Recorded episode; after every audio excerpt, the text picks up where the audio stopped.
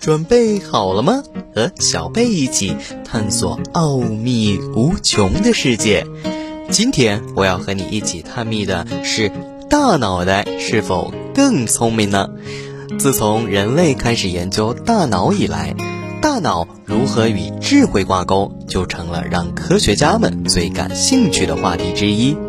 其中显而易见的一个假定，便是智慧程度直接决定于大脑的尺寸。大脑越大，脑细胞就越多，人不就越聪明吗？然而，持反对意见的科学家们却不在少数，他们的理由也看似无懈可击。倘若大脑越大，动物就越聪明的话，为何？大象没有展现出高于人类的智慧呢？随着对大脑了解的不断加深，我们终于找到了一种机制，能够同时解释以上两种看似无法统一的现象。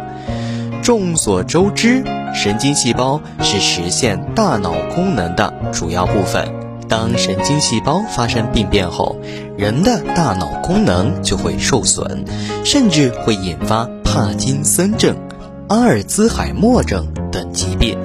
人的大脑约有数十亿个神经细胞，它们就像是一颗正在发芽的种子一般，往一边伸出无数的根系，我们称这些根系为树突。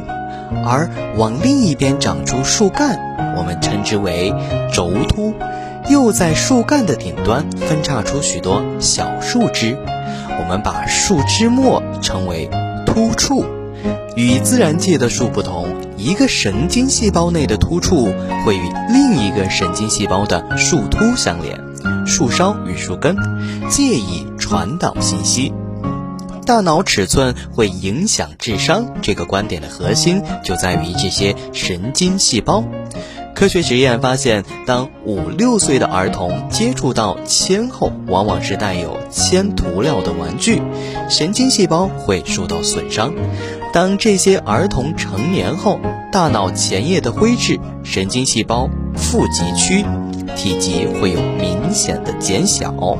然而，神经细胞虽然重要，但却也只占了大脑的百分之十左右，剩余的大多由胶质细胞组成。它们在传递信息的能力上虽不及神经细胞，却也有自己的一份贡献。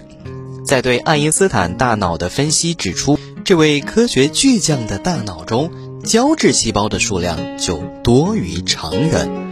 那么，为什么有些拥有巨型大脑的动物并没有展现出高人一等的智慧呢？来自英格兰的科学家分离出小鼠突触处及不同神经细胞相连的节点，可能起传递信息作用的六百五十一条基因。并在另外十八种生物中寻找这些基因的身影。他们发现，随着生物的复杂程度提升，这些基因的数量也有所提高。与人相比，小鼠、狗、猩猩等哺乳动物中的这些基因数量大约只减少了百分之五。斑马鱼。爪蟾等非哺乳类的脊椎动物基因数量则只有人的大约百分之九十，而果蝇、蜜蜂等非脊椎动物的这些基因，则更只有百分之五十左右。对于这些结果，埃姆斯与格兰特认为，这意味着参与高等生物突触活动的蛋白质更多，因此单个突触传递信息的能力也就越强。如果再考虑不同大脑尺寸带来的突触绝对数量的差别，这就能解释为什么有时脑袋大的生物更聪明，有时脑袋大的生物并不一定更聪明了。打个形象的比方，大脑中的突触就好像是电脑中的处理器，尺寸则决定了处理器的数量。大脑越大，这些处理器也就越多，但这些处理器的性能却天差地别。如果说人类的处理器是当下最新产品的级别，那么那些鱼类、昆虫的处理器或许就只有十年或者二十年前处理器的性能了。人类与黑猩猩的处理器性能差不多，但人类更大的大脑确保了我们有更多的智慧。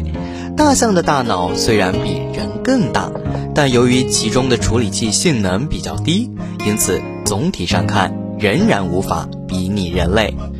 结论：大脑袋有大智慧有着一定的道理，但却不是必然。如果不考虑脑中突触功能的水平差异的话，单纯比较脑袋的尺寸并没有意义。嘿，世界真奇妙！别忘了下周和小贝一起继续探秘。